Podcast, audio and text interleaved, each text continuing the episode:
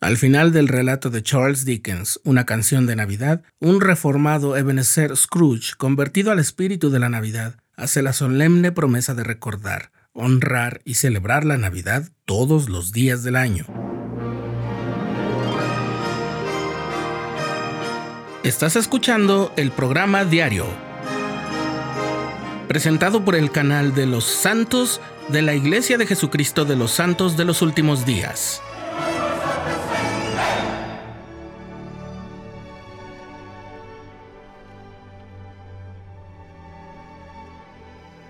Es el hermoso final de una gran historia de ficción, ¿no te parece? Pero en una ocasión el presidente Howard W. Hunter, decimocuarto presidente de la Iglesia de Jesucristo de los Santos de los Últimos Días, enseñó algo similar cuando publicó en una revista de la Iglesia un mensaje cuyo título era La verdadera Navidad, en el que enseñó que la Navidad no era simplemente una temporada del año.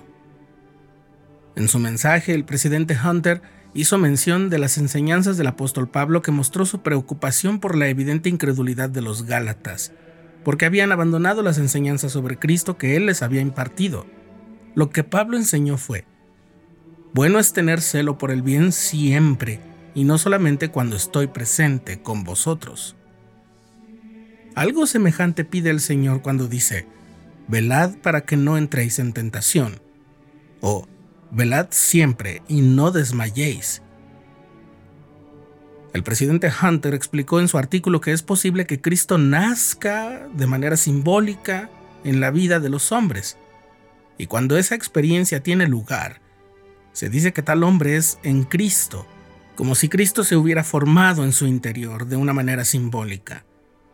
Ello presupone que aceptemos a Cristo en nuestro corazón y que hagamos de Él nuestro compañero constante en la vida, Cristo no es solo una verdad general ni un hecho histórico, sino que es el Salvador de los hombres en todo lugar y en todo momento.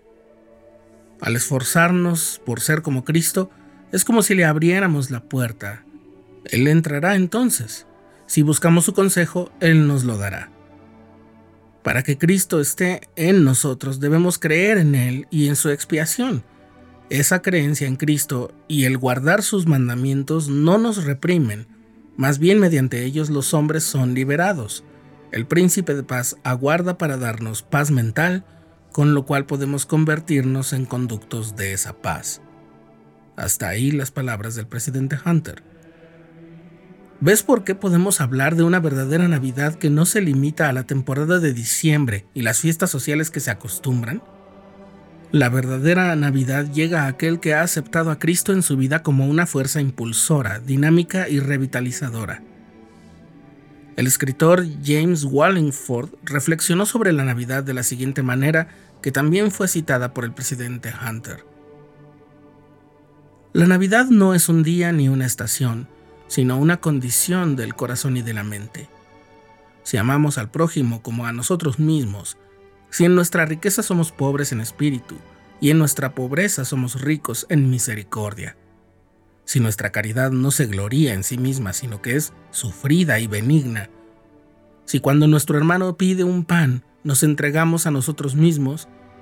Si cada día nace repleto de oportunidades y muere habiendo logrado algo, sin importar cuán pequeño sea, entonces cada día es de Cristo y la Navidad siempre está cerca.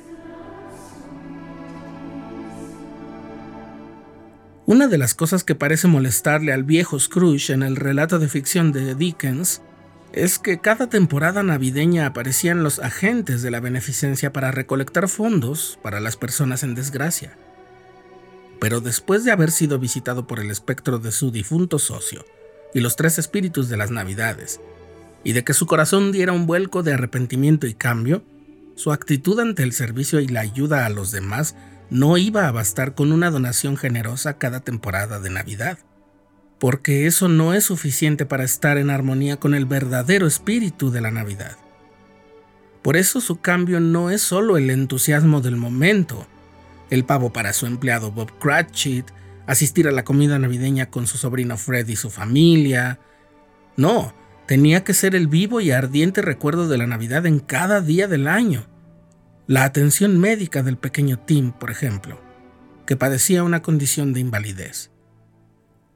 La actitud del espíritu de la Navidad tenía que brillar todos los días. Si deseamos buscar el verdadero espíritu de la Navidad y participar de su dulzura, lo mejor es hacer caso de la sugerencia que nos hace el presidente Hunter. Durante el ajetreo de los festejos de esta Navidad, aparten un tiempo para volver su corazón a Dios.